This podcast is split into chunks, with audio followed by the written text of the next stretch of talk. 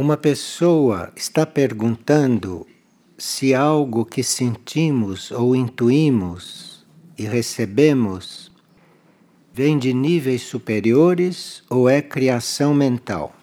E se existe alguma forma de nós distinguirmos o que vem dos níveis superiores e o que vem da nossa mente. Como podemos ajudar para que a informação venha de maneira a mais pura possível? E ela cita o livro de Dorothy MacLean, que era um ser contato, não? Chamado Comunicação com os Anjos e os Devas. E nesse livro, Dorothy MacLean diz que é verdade que a mensagem, mesmo dos mais altos níveis, é colorida pela pessoa que a recebe, pelas crenças dessa pessoa pelo seu vocabulário e pelo seu subconsciente.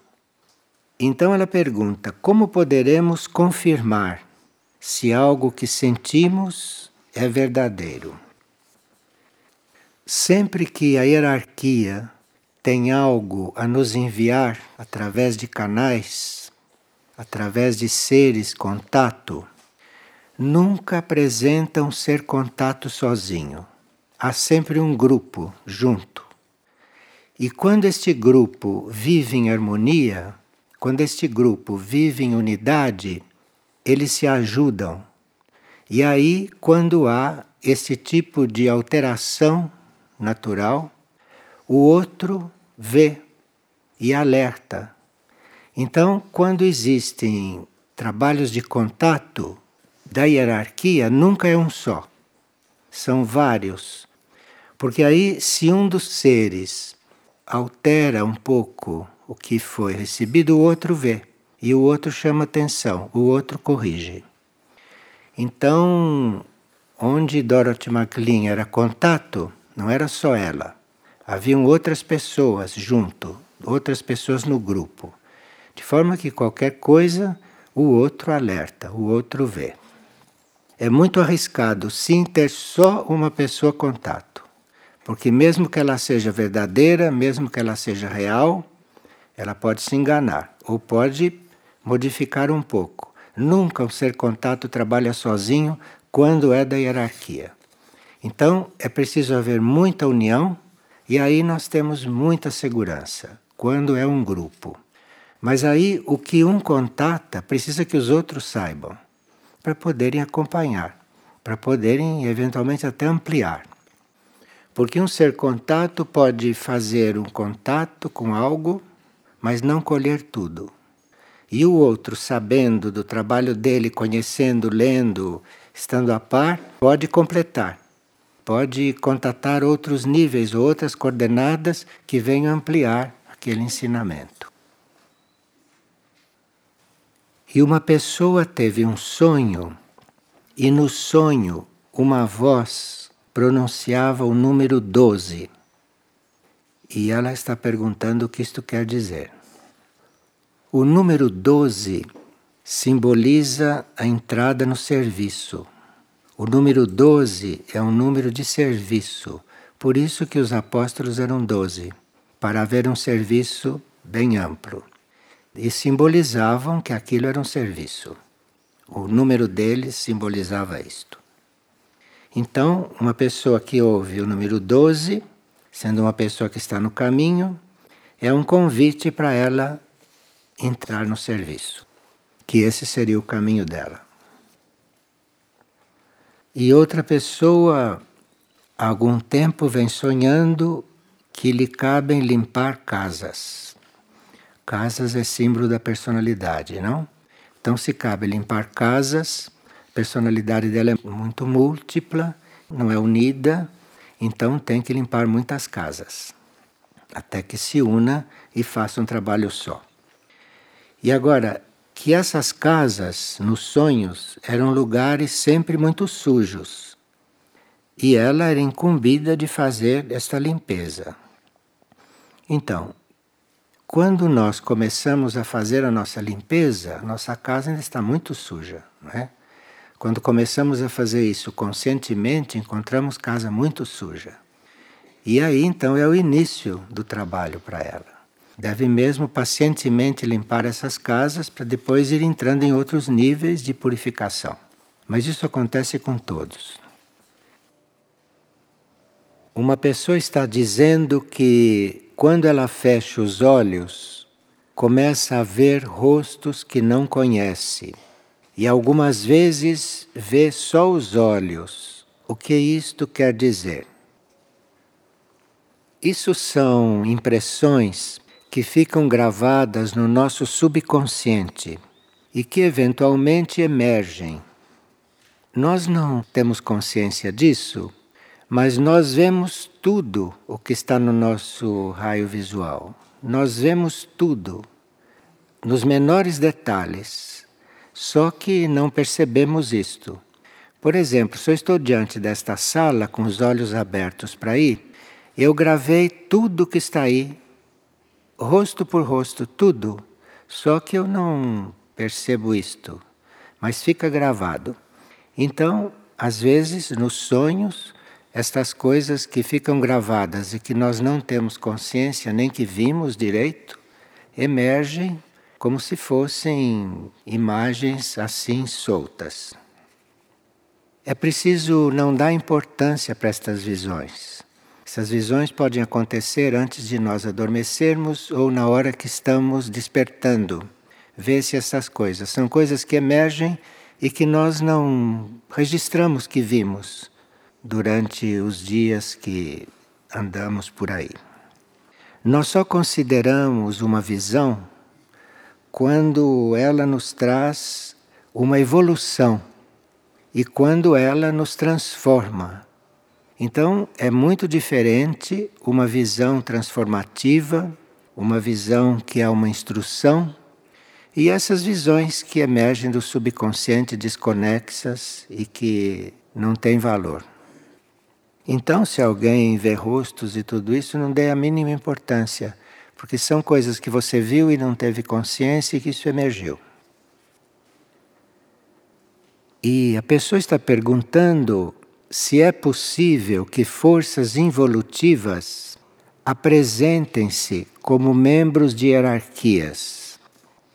E qual é o propósito disso? Sim, uma força involutiva pode se travestir de uma hierarquia e aparecer para nós, em sonho ou em qualquer outra circunstância. Mas fazem isso para nos iludir, para eventualmente nos dar instruções como se fossem aquelas hierarquias. Mas acontece que nunca são coisas perfeitas. E se a gente estiver bem atento, verá que é uma falsidade. É uma falsidade. Quando uma força involutiva se traveste de um outro, a gente observa bem porque em algum detalhe a gente vê que é falso.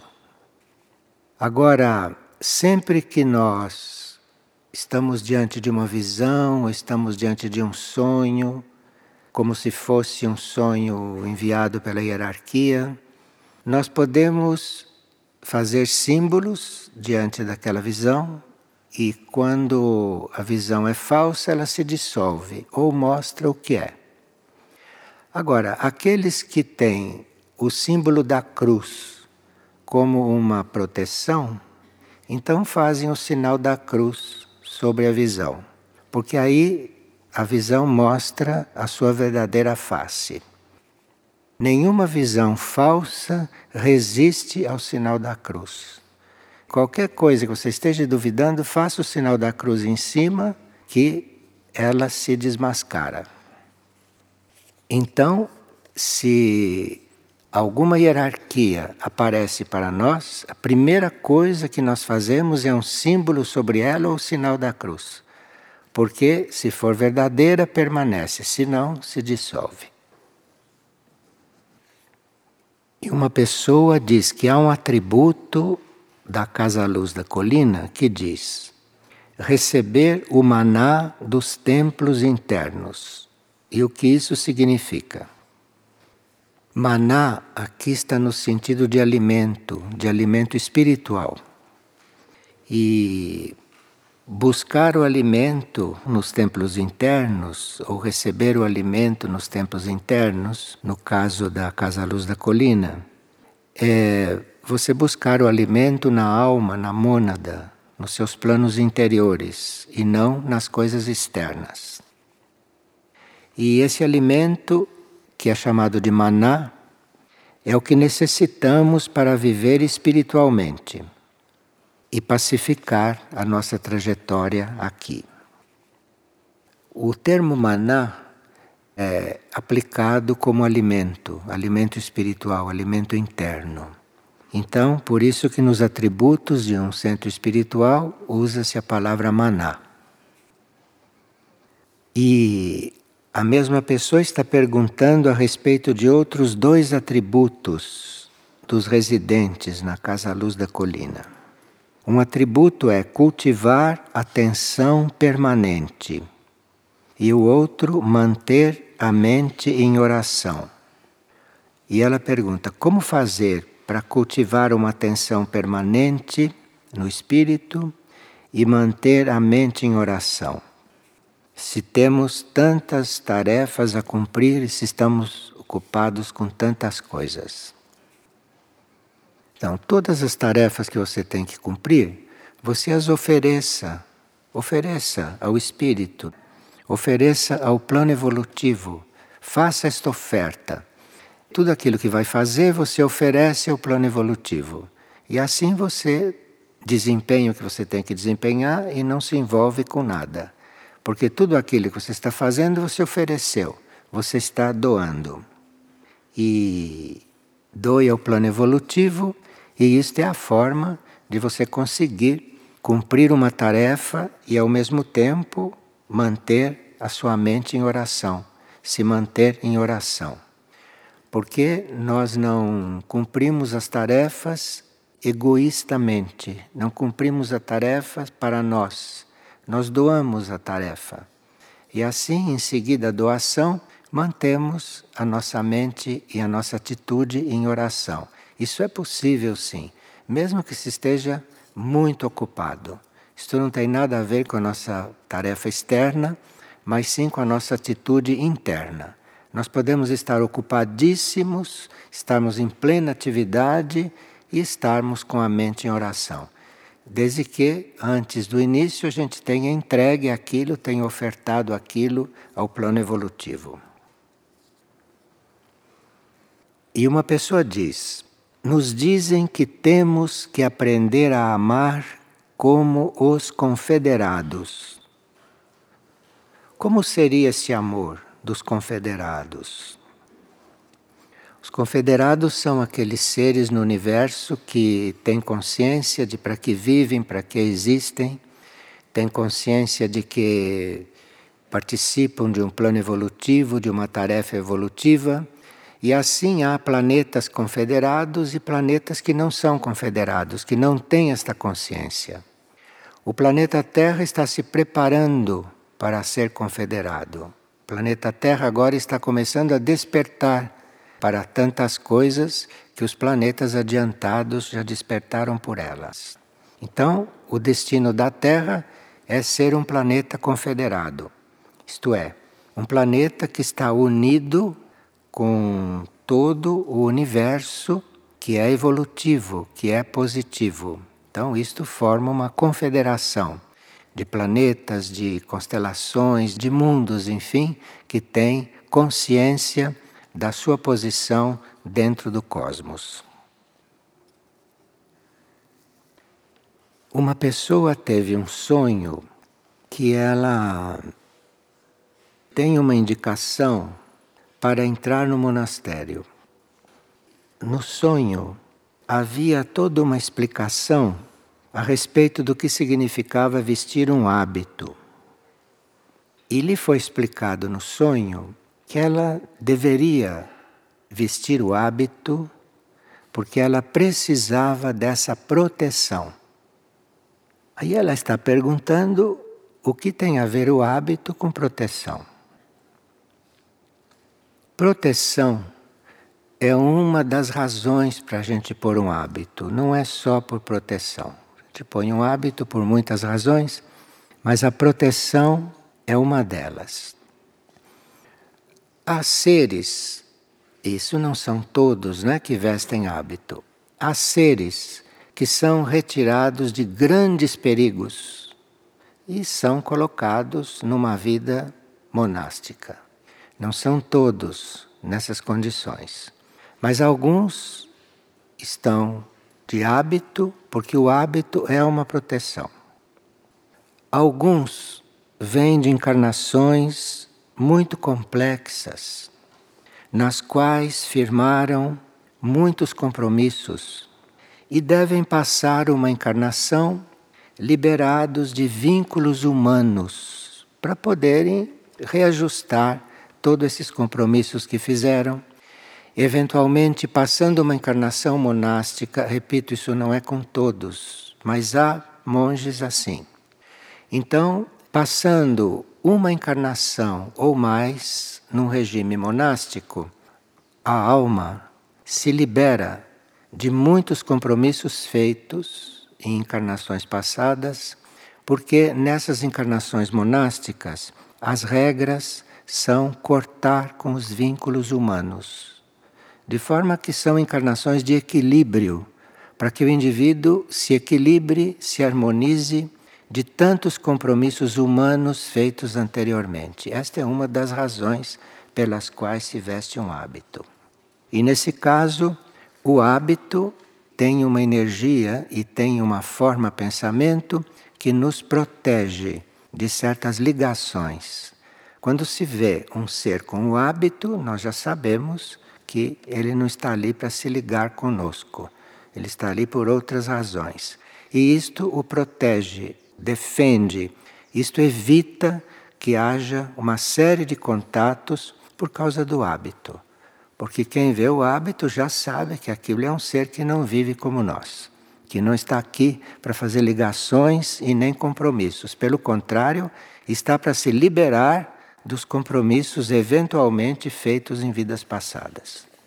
São várias formas de se compreender certas formas monásticas. E uma pessoa está perguntando como posso purificar mais profundamente os meus corpos? Bem, os nossos corpos estão diretamente influenciados pelos nossos pensamentos, pelos nossos sentimentos. Então, se nós queremos cuidar dos corpos, Vamos começar pelos pensamentos e pelos sentimentos. Isto vai refletir diretamente no estado dos corpos. Agora, outra coisa muito importante para a purificação e para o estado dos corpos dos veículos é nós estarmos nos colocando permanentemente a serviço da mônada, do espírito e a serviço da alma. Então, quando nós nos colocamos a serviço da mônada e a serviço da alma, acontecerá com os corpos aquilo que tiver de acontecer para que os corpos permaneçam em serviço e para que os corpos permaneçam em ordem para cumprir a vontade superior. Os corpos funcionam na medida em que estão a serviço da vontade do espírito e da vontade da alma. Isto é que mantém o funcionamento dos corpos, não é nada de externo. Tudo aquilo que é externo é efêmero, é provisório e acaba logo. O que nos mantém vivos, que nos mantém em ordem, é nós estarmos vivendo conforme a mônada e vivendo conforme a alma. Isto tudo não exclui que os nossos corpos tragam karma, karma de outras vidas através dos seus átomos permanentes. Mas, à medida que eles vão se ofertando e que eles vão correspondendo àquilo que são as atividades da alma e do espírito, tudo isto vai se organizando de outra forma. Então, para purificar os corpos é você estar a serviço da sua alma e a serviço do seu espírito. Isto é, viver perguntando para si mesma qual é a vontade deles. E aí os seus corpos vão funcionar de acordo. Em um dos escritos que tem surgido, leu-se que Taikuma, que é uma responsável pelos espelhos do cosmos, leu-se que Taikuma tem doze filhas genéticas neste universo. Então perguntou-se o que quer dizer, o que significa ser filha genética de Taikuma. A resposta que chegou foi a seguinte: que a consciência única, ao iniciar a criação de um universo, se desdobrou em doze princípios criadores. Esses doze princípios criadores que iniciaram o universo esses doze princípios criadores, na sua unidade, no seu todo, é o que nós conhecemos por Mãe Universal. Então, pode-se dizer, simbolicamente, que a Mãe Universal são as doze filhas genéticas desse universo, juntas, todas reunidas e formando uma unidade. E isto é muito interessante, muito importante para nós não estarmos nos dirigindo à Mãe Universal nas nossas orações e nas nossas meditações, como se estivéssemos nos dirigindo para uma pessoa ou para um espírito, porque a Mãe Universal não é uma pessoa e nem um espírito, não é nada do que pensamos. Assim, nós nos dirigiremos a esta Mãe Universal não como nos dirigimos às coisas humanas mas sabendo que elas são esses doze princípios criadores, criativos que a mente única emanou e que criaram todos esses universos. No encerramento desse livro de Maindra, não? Mensagens do Grande Reino Celeste, nós lemos que as leis superiores, isto é, leis superiores são aquelas leis de outros planos, não do plano onde nós vivemos. Aqui neste plano, nós vivemos com as leis materiais, nós vivemos as leis materiais. À medida que mudamos de plano, encontramos outras leis. Vamos encontrar as leis espirituais lá na quinta dimensão. Então, essas leis superiores podem atuar em uma criatura. Não é porque nós estamos na terceira dimensão, nossa alma na quarta. Não é por isso que as leis superiores não possam atuar em nós. Mas as leis superiores podem atuar em nós quando nós estivermos abertos a recebê-las mesmo estando em um mundo menor, como esse onde estamos, neste mundo de leis materiais. Então, se nós estivermos abertos às leis superiores, elas podem sim se refletir em nós, mesmo nós estando neste mundo destas leis. E mesmo que nós participemos de uma civilização inferior como esta, nós podemos sim canalizar para esta civilização leis de um outro plano. É claro que isto significa que quem está encarnado nesta civilização e quem está vivendo as leis que vivemos, não é? Quando nos abrimos para leis superiores, com isso estamos nos colocando numa situação diferente. Nós não somos diferentes, nós todos temos a mesma essência. Não somos diferentes um dos outros, somos todos irmãos diante da criação. Mas as leis que nós estamos canalizando não são iguais às leis que os outros canalizam, revelam e manifestam. Então, nós não somos diferentes, mas aquilo que recebemos e que irradiamos, isto é diferente sim, isto é evidente. E os seres que dentro do dentro da normalidade das leis daquele plano e daquela civilização os seres que se oferecem, que se ofertam para serem canais pioneiros de situações futuras ou de leis futuras, essas criaturas são consideradas um foco de luz aberto que recebe e irradia a energia da graça. Graça não é uma coisa destes planos Graça vem de níveis superiores, níveis além destes e destas leis. Portanto, a graça não tem nada a ver com as nossas leis. A graça está em outras leis, em outros planos. E esses focos de luz que se abrem podem ser um canal para a graça. Pode ser um canal para que a graça possa acontecer. E o livro termina com algumas afirmações que podem ser consideradas mântricas. Então, se estamos estudando este livro e ainda na influência da energia que ele traz, nós temos aqui alguns mantras.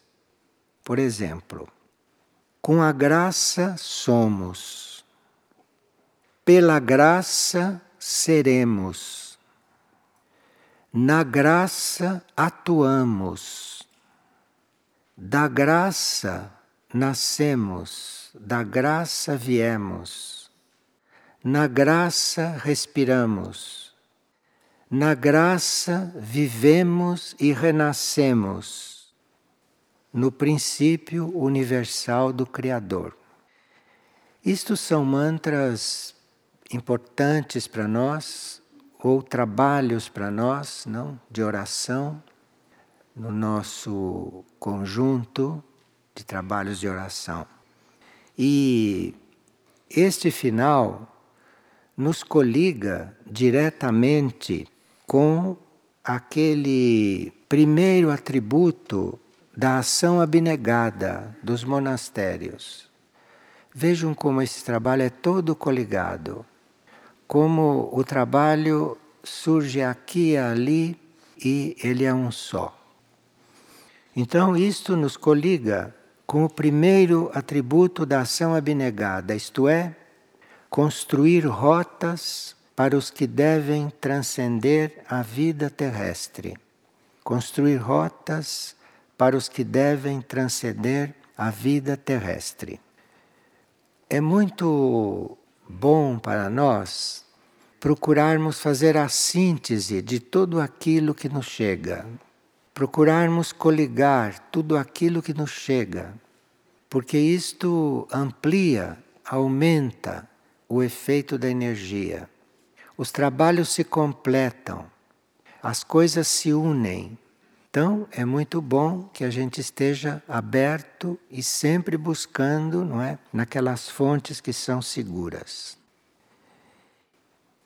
Nesta ação abnegada, nós temos outros pontos muito importantes para nós neste momento, como, por exemplo, ser fonte de auxílio para o plano do resgate suportar as correntes poderosas que vêm em auxílio da humanidade, assumir as energias dos centros primordiais. Isso está muito ligado a necessidades que a aurora está apresentando no plano físico. A aurora deve ser construída materialmente e para a construção de aurora são necessárias instalações onde as pessoas possam ser atendidas, as pessoas possam estar em recolhimento, possam estar até por períodos durante os seus tratamentos. Então, tudo isto está para ser construído, tudo isso está para ser feito, edificado. Então, faz parte da nossa ação abnegada olhar para isto. Aurora, como centro planetário materializado, está em outro país. Aurora tem características muito diferentes de Mirnajá, de Erques, mas tudo isto, dentro da ação abnegada, faz parte de um trabalho só, faz parte de uma coisa só. E, pelo que estamos informados, a hierarquia está fazendo uma espécie de avaliação para ver em que direção dá os novos impulsos. Mas os novos impulsos para tudo isto vão ser dados segundo aquilo que fizermos, segundo aquilo que desenvolvemos. Então, neste momento, nós estamos passando por uma prova, isto é, damos este impulso à aurora ou não damos este impulso como poderíamos dar. E segundo a nossa resposta, vão ser os impulsos que teremos no próximo ciclo. Porque um próximo ciclo com a aurora construída terá um impulso. Sem a aurora construída, terá outro impulso. Porque para ter um impulso, para se atender centenas de pessoas, é preciso que haja uma construção feita, acabada. E isto cabe a nós, cabe a nós que estamos aqui manejando e manipulando os bens materiais. A hierarquia cabe o impulso, cabe a cura, cabe a energia que deve fluir ali. Mas a construção mínima, básica dos canais cabe a todos nós. De forma que estamos todos sabendo que lá são necessárias construções, quem sabe se podemos ajudar o que está acontecendo lá, para que aquilo possa ser realizado conforme é a necessidade. Porque existem à disposição almas, monges, monjas, seres que estão encarregados disso. Então, a construção física das coisas, isto cabe a todos nós. Então, ser fonte de auxílio para o plano de resgate, isso está nos nossos atributos. A Aurora é um centro de resgate também, não? E Aurora está destinado a hum, fazer um trabalho de transmutação fundamental para o planeta. A partir de agora, e nos momentos de transição. A transmutação do que há de mais difícil no planeta cabe à aurora. Então, seria muito importante se aquele centro estivesse também materialmente em condições de poder cumprir o seu papel. Como os centros planetários trabalham juntos, para nós servir a aurora é como está servindo aqui e assumir as energias dos centros primordiais, não? A aurora é um centro primordial, como Mirnajá, como Erques, e nós assumindo essas energias, não? Somos todos considerados servidores desses centros, servidores desses centros planetários aqui no plano físico. Porque da parte da hierarquia planetária, da hierarquia intraterrena, destes centros planetários, nada faltou. Vocês se lembram, por exemplo, que há anos atrás, quando Hermes se manifestou, Hermes teve uma manifestação até visual, física, e a resposta da humanidade foi mínima. Mínima resposta. Tomaram conhecimento da existência de Hermes, mas toda aquela área, todas aquelas terras, tudo aquilo que estava sob aquela vibração não surgiu como um centro espiritual no plano físico. Então não vamos deixar que isto aconteça também com a Aurora. Porque o que aconteceu com Hermes e aquilo que a hierarquia planetária e a hierarquia intraterrena manifestaram, ali era para ter um centro planetário no plano físico, como há aqui em Mirnajá. Então não vamos deixar que aconteça isso também com a Aurora. Porque nós estamos em prova aqui neste planeta e vamos ver se fazemos a nossa parte. E suportar as correntes poderosas que vêm em auxílio da humanidade, é, suportar essas correntes é também nós correspondermos a essas correntes. E nós também estarmos correspondendo àquilo que essas correntes nos trazem. A obra desses centros, a obra de Erques, a obra de Aurora, a obra de Mirnajá, e de todos os outros centros que começarem a surgir no plano físico, isto não são obras humanas. Isto não são iniciativas humanas, de grupos humanos. Isto são planos da hierarquia, da hierarquia planetária, da hierarquia intraterrena, que estão coligados com o plano evolutivo.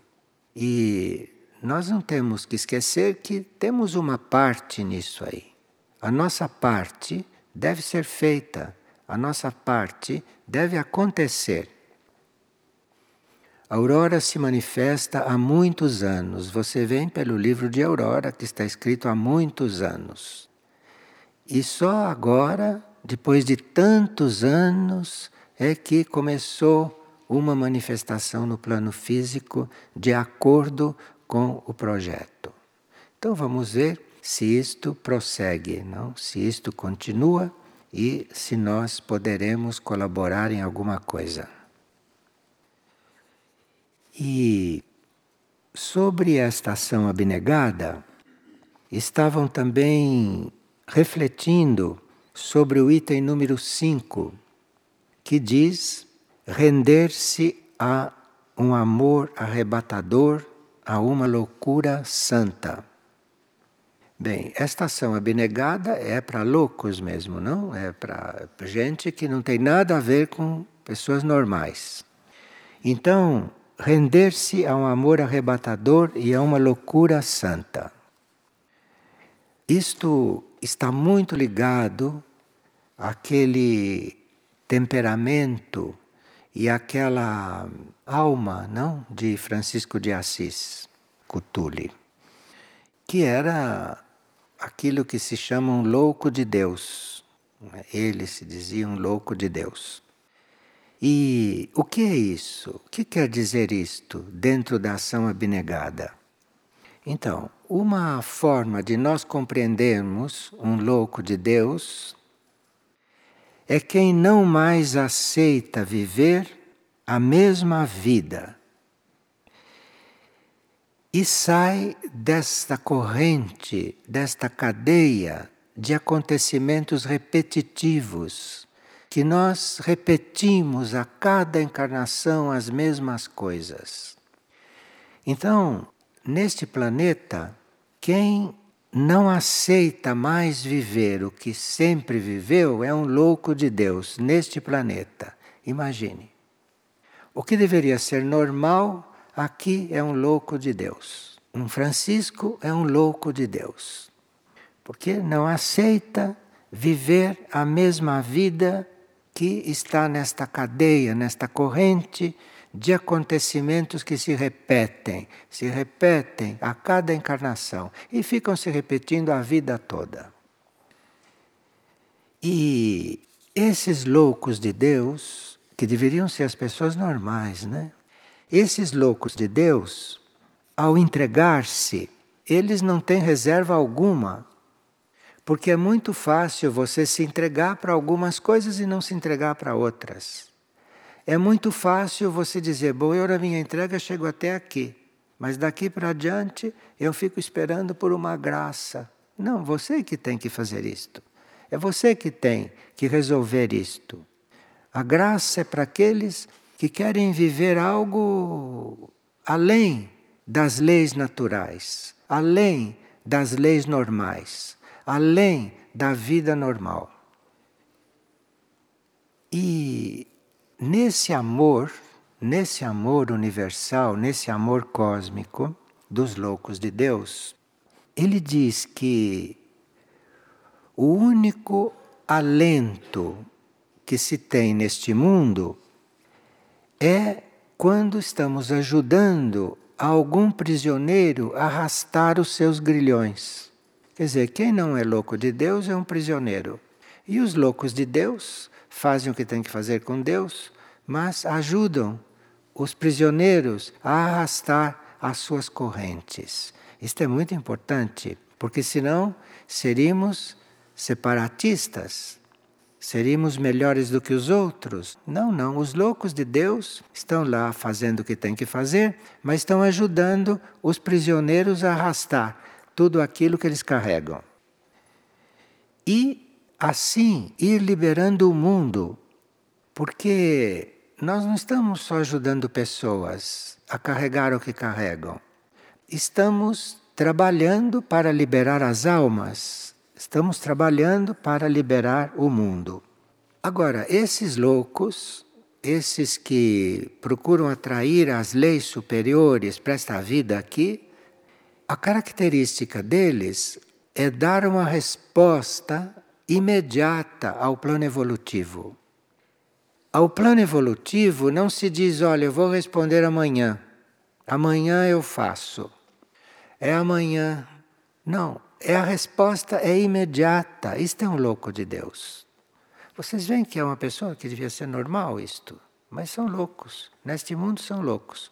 Então é uma resposta imediata ao plano evolutivo. E quando estamos dando uma resposta imediata ao plano evolutivo, então estamos sujeitos ou estamos abertos a transformações profundas. Porque uma coisa é você viver como um ser humano que está no plano evolutivo, que está na evolução da espécie, a vida humana aqui. Outra coisa é você estar buscando transformações profundas. Aí você precisa estar em outras leis, porque senão você fica com transformações epidérmicas, você fica com transformações superficiais. Mas dar uma resposta imediata ao plano e estar aberto a transformações profundas, isto reajusta completamente toda a nossa vida. Agora, isto não é só uma questão de intenção, porque intenção, boas intenções, todos nós temos. O que precisa é realmente estar aberto a ser outro, estar aberto a viver outra coisa, estar aberto a não ser mais como é até agora. Isto é muito importante. Isto é muito importante para o planeta. Isto é muito importante porque isto atrai leis que ainda não estão projetadas aqui, que estarão projetadas aqui. Mas esses loucos de Deus, não? Esses loucos, esses é que fazem esse trabalho pioneiro e não deixam o ritmo planetário evolutivo amenizar, ralentar. O que hoje é muito significativo. Um planeta que ralenta seu ritmo em um momento em que todo o cosmos está passando por uma grande transformação, um grande impulso. Então, algo que ralente o ritmo, não se sabe o que pode acontecer com isto. Em um ritmo que está se acelerando cosmicamente. Para esta humanidade da superfície da Terra, está sendo oferecido um voto de confiança. Porque esta humanidade da superfície da Terra, esta humanidade atual, está tendo oportunidades de ver centros planetários materializados na sua superfície. E esses centros planetários que estão se materializando na superfície, estou me referindo aqui à Aurora porque Erques já deveria estar materializado. Erques chegou a projetar as luzes no horizonte da civilização interna. E o que, que está acontecendo lá? Lá está fundado um monastério. E vamos ver se este monastério recebe o que tem que receber da nossa parte, como orações, como apoio, como sustento. Vamos ver se isto recebe da nossa parte, porque é uma nova oportunidade que está se dando à superfície da Terra de ter um reflexo de uma civilização intraterrena. Então está sendo ofertado um voto de confiança único. O fato da hierarquia ter assinalado um monastério físico na área de Erques, isto foi uma grande oportunidade, como se nós tivéssemos aproveitado o primeiro impulso. Não fizemos nada diante do primeiro impulso. Vimos o livro, vimos as fotografias e nada mais fizemos. E está sendo dada uma nova oportunidade na forma de um monastério. As vocações estão sendo chamadas, não é? Está tudo sendo organizado e lá está o monastério iniciado como semente.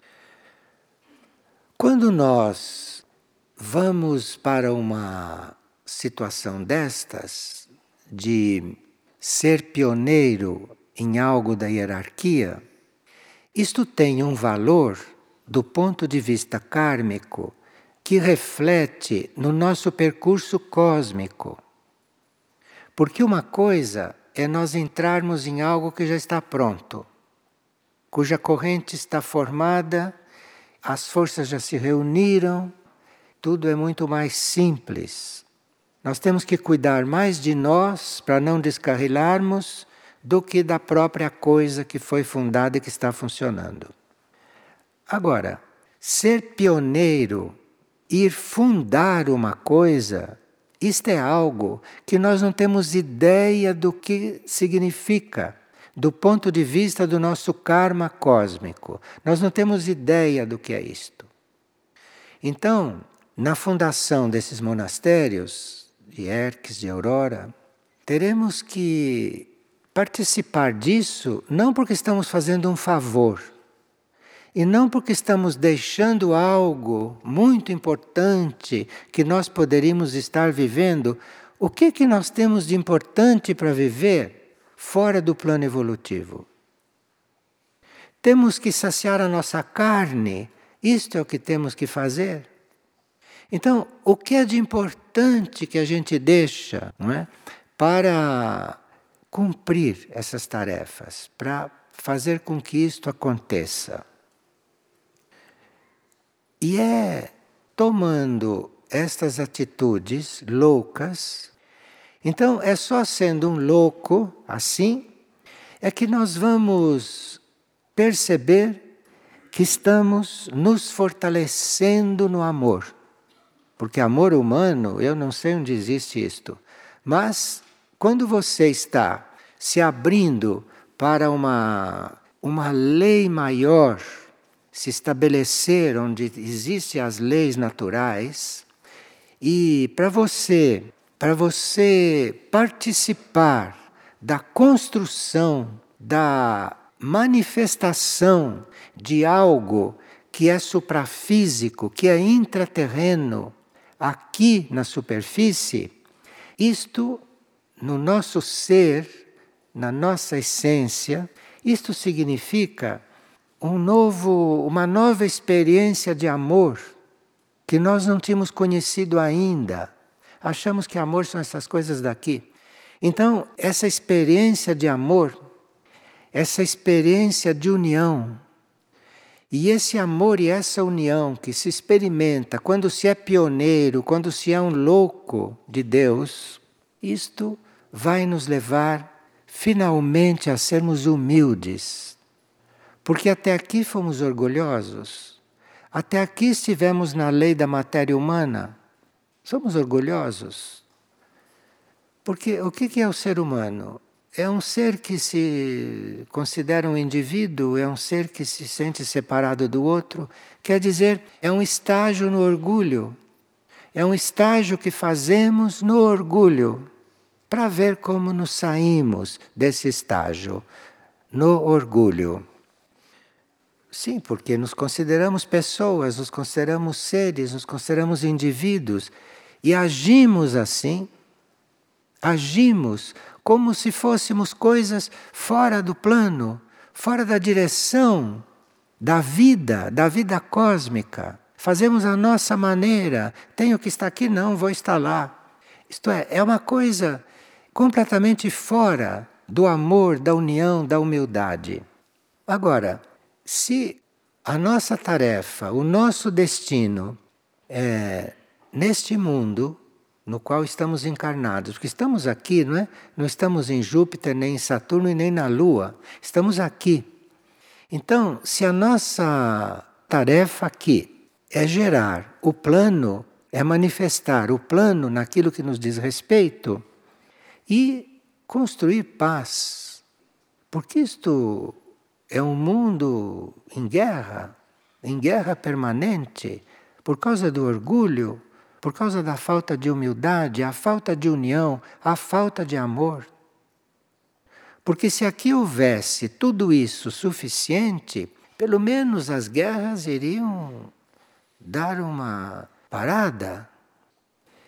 E tudo isso está para ser feito, tudo isso está no nosso caminho para suportar Neste caso, não suportar aquilo que vem do alto, que precisa ter força para suportar aquilo, não? Mas suportar aquilo que acontece aqui de inútil, aquilo que acontece de humano aqui. Temos que atravessar esse estágio, mas temos que ter uma meta. Bem, quanto menos nós nos entregamos, mais prisioneiros nos sentimos. Só que a maioria é prisioneira e não se dá conta. Arrastam esses grilhões aí, ajudados, empurrados pelos santos, ajudados pelos por esses que assumem esses pesos, não? E vocês viram pela trajetória de Teresa de Calcutá, não, o que aconteceu? Vocês viram o que é carregar o peso de infinitos seres, carregar a miséria deste planeta? Então, quanto menos nós nos entregamos, mais prisioneiros vamos nos sentir, vamos nos perceber prisioneiros. E aí, karmicamente, na hora que tivermos de dar um passo, realizar algo, através do que nós irmos nos sentir livres, ali será que vamos poder fazer isto? Será que estamos preparados, estamos treinados? Será que reconhecemos qual é o nosso caminho de liberdade? Agora, aqui, para concluir, esse espírito de Francisco diz que quanto mais pobres formos, mais ricos em Deus seremos. E este pobre não é só no sentido que Teresa de Calcutá mostrou tão claramente. Até hoje ela está trabalhando naquilo, porque tem que manter aquela chama acesa. E nós estamos tendo a oportunidade de assistir a tudo isso acontecendo neste planeta. E o que estamos fazendo para colaborar com isto? Qual é o nosso papel nisto? Será que Teresa de Calcutá, depois de desencarnada, tendo seu caminho cósmico a seguir, Teresa de Calcutá ainda deve estar nesta terra continuando aquilo que ela começou? Será que nenhum de nós, ou nós todos, será que não podemos prosseguir aquilo? Será que precisa ela estar presente em espírito em toda esta obra, Será que ela não tem um outro caminho nesse cosmos? Nenhum de nós pode prosseguir aquilo que foi começado? Será que não é nosso papel liberarmos esses grandes espíritos para coisas maiores? Agora, há muita coisa que é clara no plano. E muitos de nós querem fazer a própria coisa. Mas o que é a própria coisa? O que é a própria coisa diante de necessidades tão amplas, diante de necessidades planetárias? Porque a miséria é planetária. A miséria é planetária. Aqui diz: é preciso ousar e ser pobre e ser louco e estar em Deus. Não se pode viver uma vida consagrada, uma vida doada com cortinas de seda. E não se pode viver uma vida consagrada estando tão dentro de si mesmo, tão dentro de si mesmo. Lembrem-se do que mais gostam e não vão atrás daquilo. Liberem as próprias almas para que vivam o seu caminho, porque as nossas almas não têm nada a ver com essas coisas que nós procuramos. As nossas almas vivem aterrissadas aqui. As nossas almas vivem aterrissadas aqui neste plano horizontal. E liberem seus irmãos para que deem passos Liberem a luz que está presa dentro de vocês. Percebem que quanto mais prendem, mais prisioneiros são? Eu conheço gente que passa o dia inteiro fazendo contas. Vivem para isso. Vivem escravos daquilo que assumiram, vivem como escravos daquilo que criaram. E quanto mais se libera, quanto mais pobre se fica, mais rico se torna o coração.